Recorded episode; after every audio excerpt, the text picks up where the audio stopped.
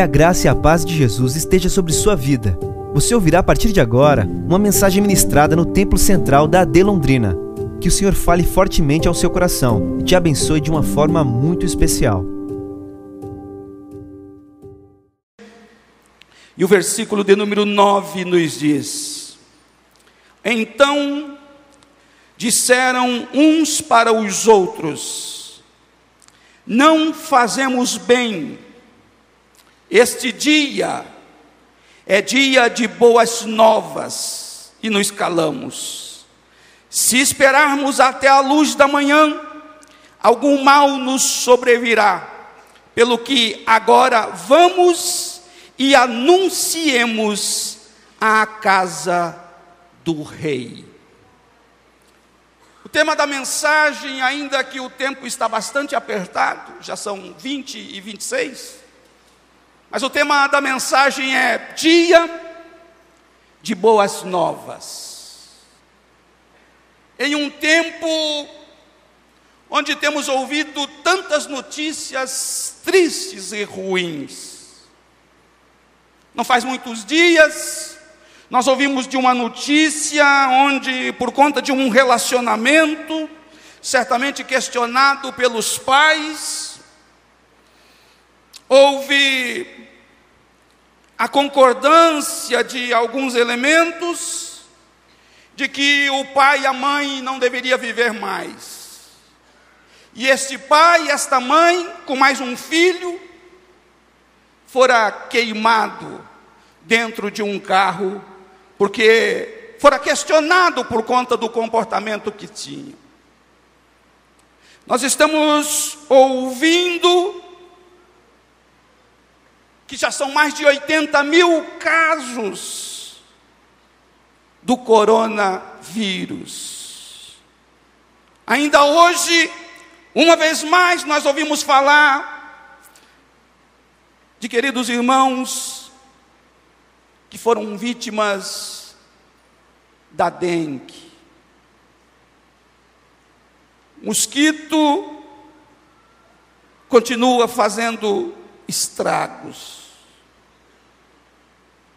Ouvimos dioturnamente notícias que nos deixam assustados. Um mundo violento, um mundo em guerra, um mundo onde há fome. E esta mensagem nesta noite, nesse dia de missões, traz para nós uma vez mais a responsabilidade de sermos proclamadores das boas novas, das boas notícias. Evangelho é boa notícia. Evangelho é poder de Deus. O texto nos informa no capítulo de número 6, texto anterior ao que lemos, que é o capítulo 7 que a cidade de Samaria havia sido cercada sob a liderança de Ben-Hadad, rei da Síria. Ben-Hadad vem com todo o seu exército e ele cerca a cidade de Samaria. Logo, este cerco impediu que as pessoas entrassem e saíssem de Samaria. O fato de ninguém poder entrar na cidade, de nem sair, trouxe escassez de alimentos, trouxe inflação, trouxe fome, a Bíblia nos diz que uma cabeça de um jumento, ele era vendido por 80 peças de prata.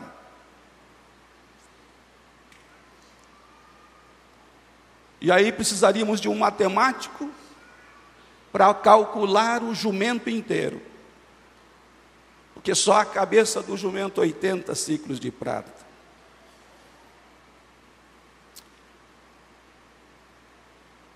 O texto nos mostra que a fome era tão terrível.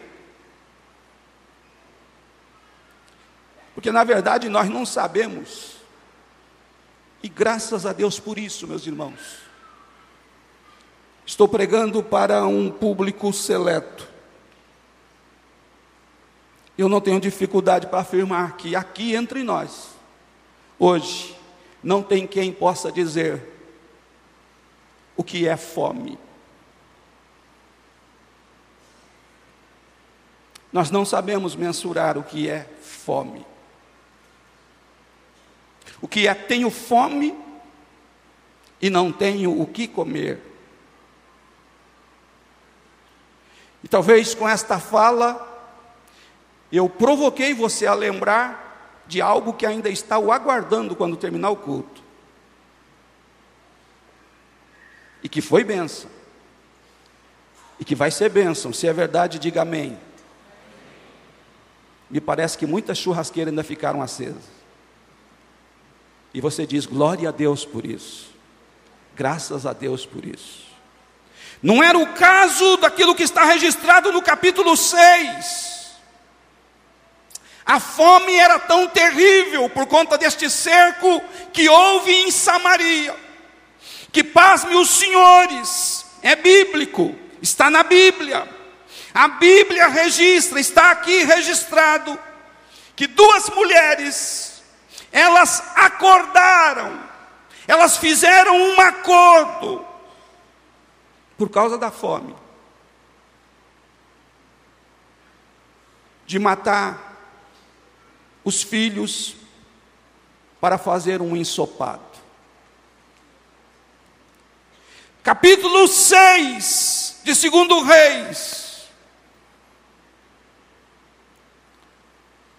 A Bíblia nos diz que uma combinou com a outra. Olha, hoje nós vamos matar o meu filho. Você mata ele. E a gente faz um ensopado. E amanhã a gente mata o seu. E a Bíblia diz que elas acordaram, e uma matou a criança, e eles fizeram do filho uma alimentação.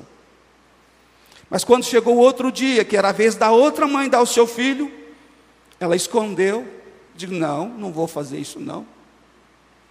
Uma teve coragem de matar, a outra não. Coisa terrível é a fome capítulo 6, versículo 26 de 2 Reis. E disseram, segundo Reis 6 e 26, e sucedeu que, passando o rei pelo muro, uma mulher lhe bradou, dizendo: Acorde-me, ó rei, meu senhor. E ele disse: Se o senhor te não acorde, de onde te acudirei eu? Da eira ou do lagar? Disse-lhe mais o rei: Que tens? E disse ela: Esta mulher me disse: Dá cá o teu filho, para que hoje o comamos, e amanhã comeremos o meu filho. Cozemos, pois, o meu filho e o comemos. Mas dizendo-lhe eu ao outro dia: Dá cá o teu filho, para que o comamos, escondeu o seu filho. E sucedeu que, ouvindo o rei as palavras desta mulher, rasgou as suas vestes ia passando pelo muro e o povo viu que o rei trazia silício por dentro sobre a sua carne. Irmão, tragédia. A que ponto chegou a ação de uma mãe de matar o filho para poder matar a sua fome? E quando o rei ouviu isso, o rei de Israel, A Bíblia diz que ele colocou cinza sobre a sua cabeça, ele rasgou as suas vestes, em sinal de humilhação. que, que eu vou fazer? A Bíblia nos diz que o rei de Israel achou que deveria culpar Eliseu por isso. O culpado disse ao crente: O povo tem uma facilidade, irmãos, para nos culpar. A luz do Cristo que brilha na minha vida e na tua vida incomoda muita gente que não tem Deus por conta da sua prática, por conta das libertinagens, por conta do, da, da liberalidade que tem. Na verdade, transforma a liberdade em libertinagem. E isso incomoda. O rei de Israel, desviado, ele disse: a culpa é de Eliseu. Eliseu teve a oportunidade de matar esses adversários e ele não deixou a culpa é dele. Ele falou: Eu vou tirar, eu vou cortar a cabeça do Eliseu. É a culpa daquele crente. É aquele crente que é culpado disso tudo. Quando Eliseu ouve, e Eliseu tem uma intimidade com Deus tão grande, irmãos. Eliseu é aquele homem que ele ora a Deus e diz: Senhor, abre os olhos do moço, porque o moço olhou e viu que a, a, a cidade, a montanha estava cercada. No capítulo 6. Aí ele não consegue ver, só vê os adversários. Mas Eliseu chega para o moço e diz: Senhor, abre os olhos do moço para que ele possa ver.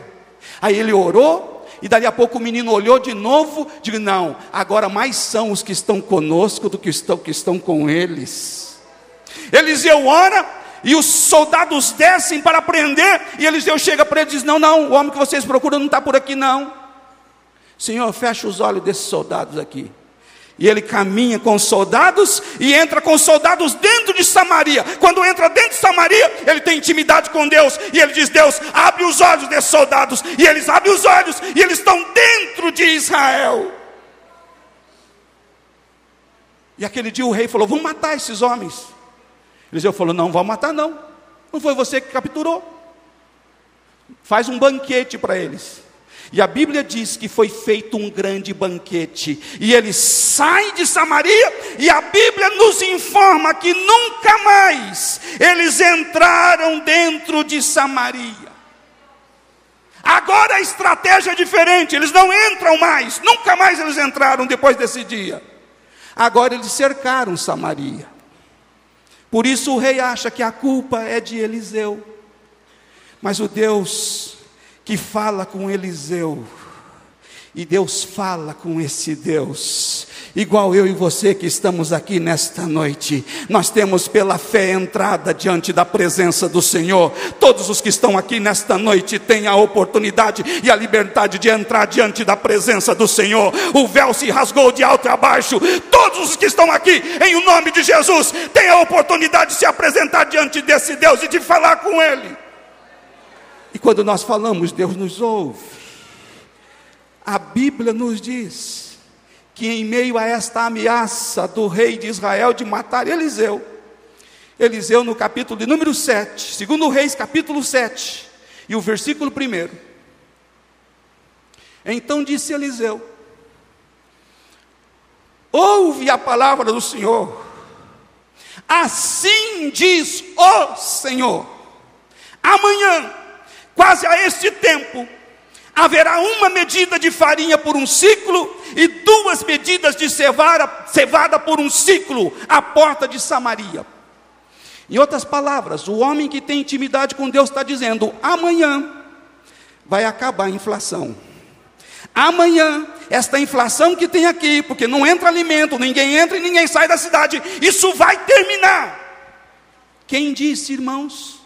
Não foi o profeta Eliseu foi Deus que disse através do profeta. Deixa eu falar uma coisa para você: o que Deus falou para você vai cumprir, o que Deus te prometeu vai cumprir, o que Deus falou para você que ia fazer vai acontecer, o que Deus te prometeu vai acontecer. Está aqui um Deus que é poderoso e ele vela pela Sua palavra para cumprir. Mas tem gente que não acredita. Tem gente que não crê. Tem gente, irmãos, que só quer correr para os braços de Jesus, para os pés de Jesus, quando está enfermo, quando está desempregado, quando enfrenta um problema. E aí a gente começa numa relação de consumo. Eu tenho necessidades, eu falo com Deus e Ele me atende. Além de Deus socorrer as necessidades, Ele quer que eu e você tenhamos intimidade com Ele, tenhamos prazer em adorar o nome dEle, tenhamos prazer em abrir a nossa boca e tirar do profundo da alma, aleluia Aleluia. Talvez a condição física não tanto 100% para isso. Talvez enfrentando lutas e dificuldades, mas do profundo da alma, puxa aquele glória a Deus, aquele aleluia que sobe como cheiro suave diante das narinas de Deus. Isso é relacionamento com Deus. Isso é ter intimidade com Deus. Eliseu vive essa intimidade, esta intimidade com Deus. Mas a Bíblia diz que o capitão, um capitão em cuja mão, diz a Bíblia, o rei se encostava, respondeu o homem de Deus. E ele disse: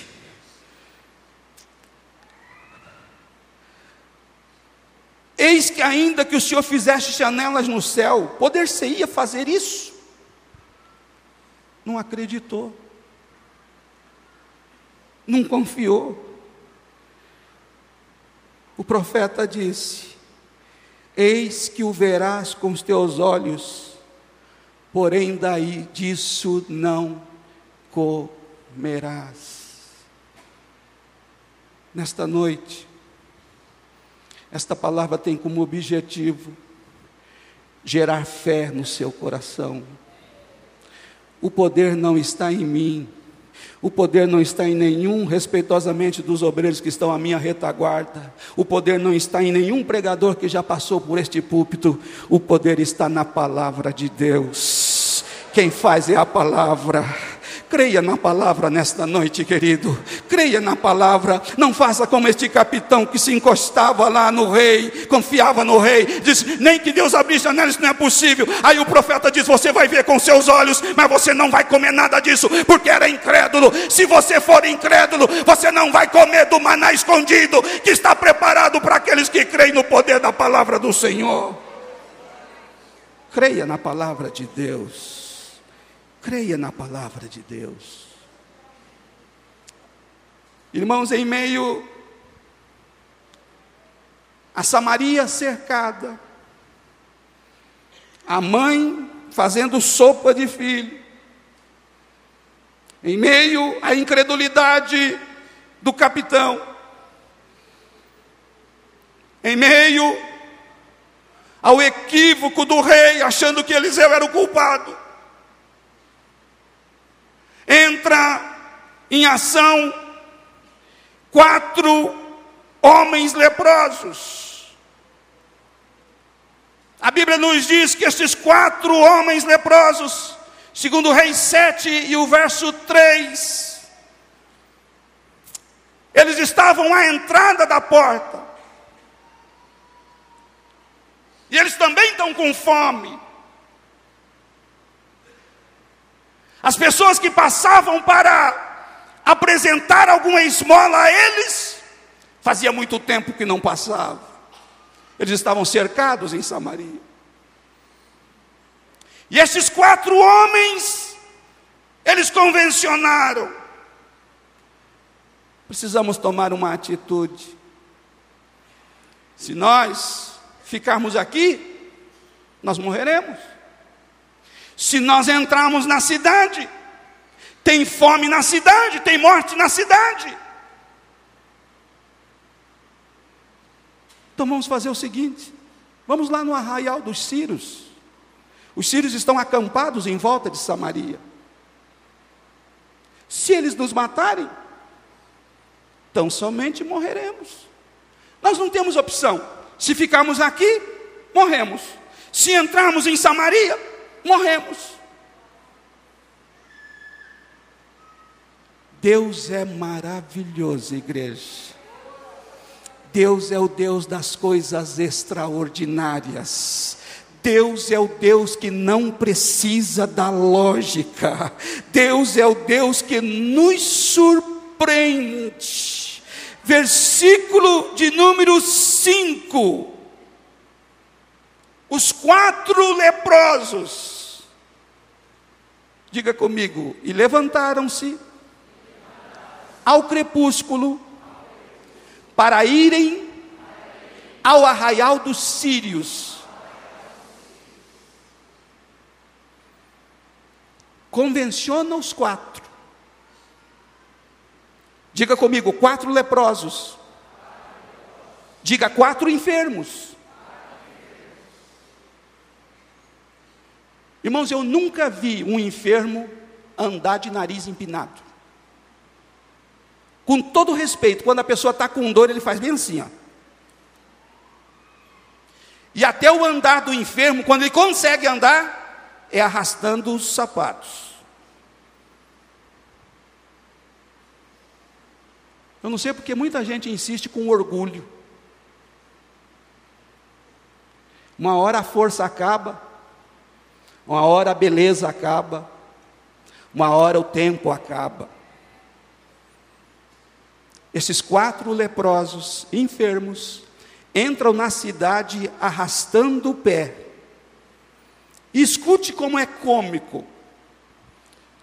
Todo o exército da Síria, ouvindo o barulho destes quatro homens, levantaram e deram no pé. Tanto que os quatro entraram no, em uma tenda dos sírios, comeram, beberam, pegaram roupas, pegaram prata, ouro, saíram, esconderam fora, voltaram, comeram de novo. E cadê os sírios? Irmãos, eles tinham fugido. Olha o que, que Deus fez. Esse Deus é maravilhoso. Esse Deus é glorioso.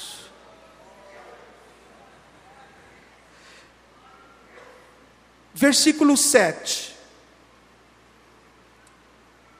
Por isso se levantaram e fugiram no crepúsculo, e deixaram as suas tendas, os seus cavalos, os seus jumentos e o arraial como estava, e fugiram para salvarem a sua vida. Volta o versículo 5 de novo.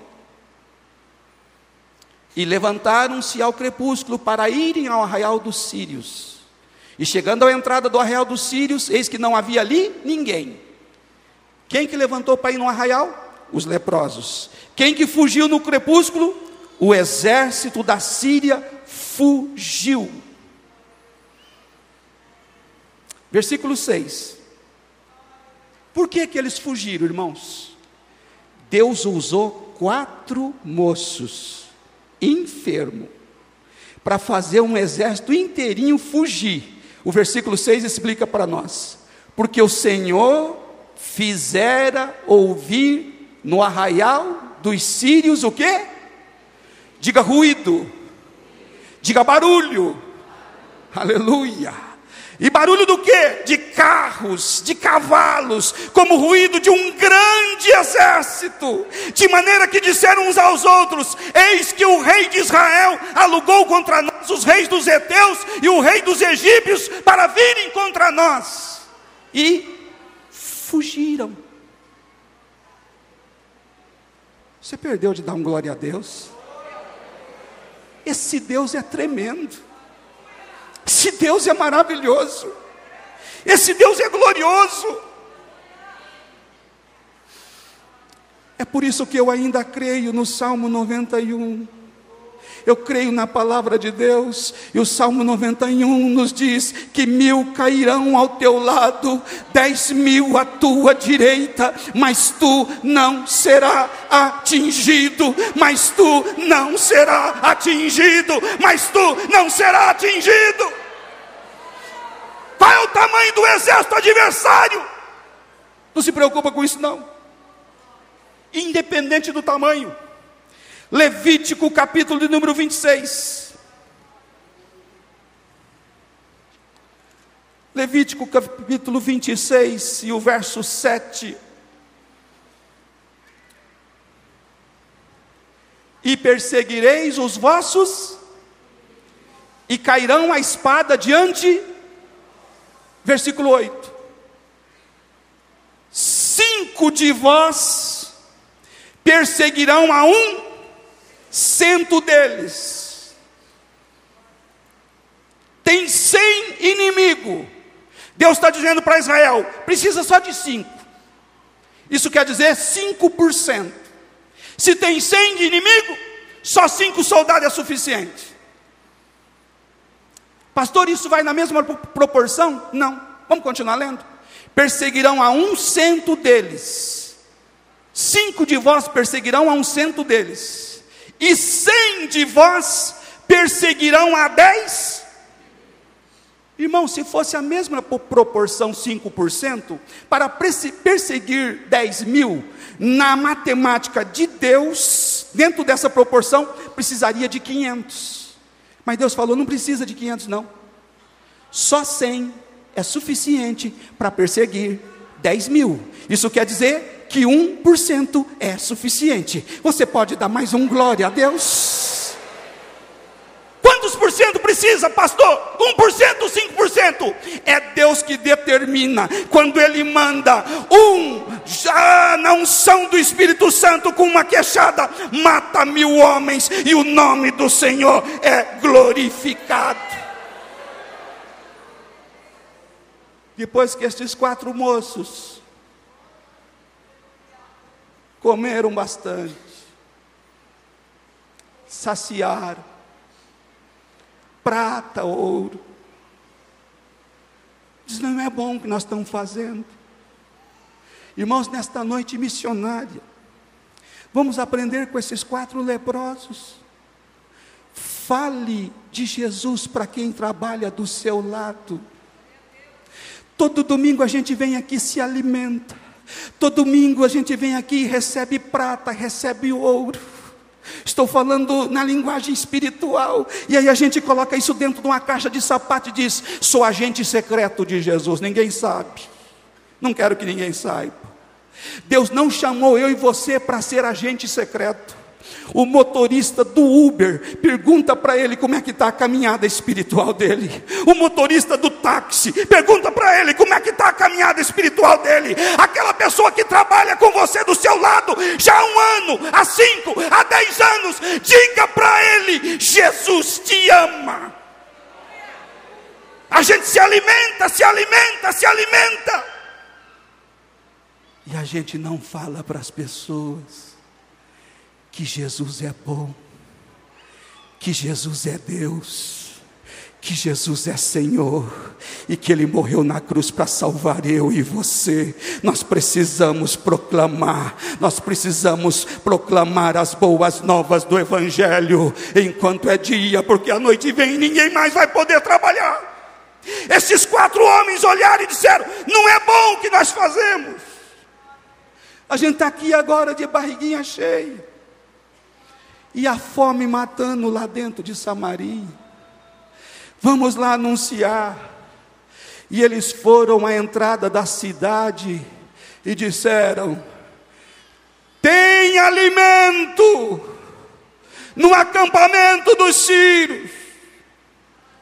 Tem pão, tem comida para todos. O sentinela ouviu, passou para o rei o rei achou que era emboscada, mas mandou espiões olhar, e os espiões foram olhar, e eles foram seguindo com o pouco de cavalo que restava, e eles perceberam pelo caminho que, conforme os sírios iam correndo, fugindo, de medo do exército que tinha vindo contra eles, eles foram largando seus pertences pelo caminho. E qual era o tamanho deste exército? Quatro homens.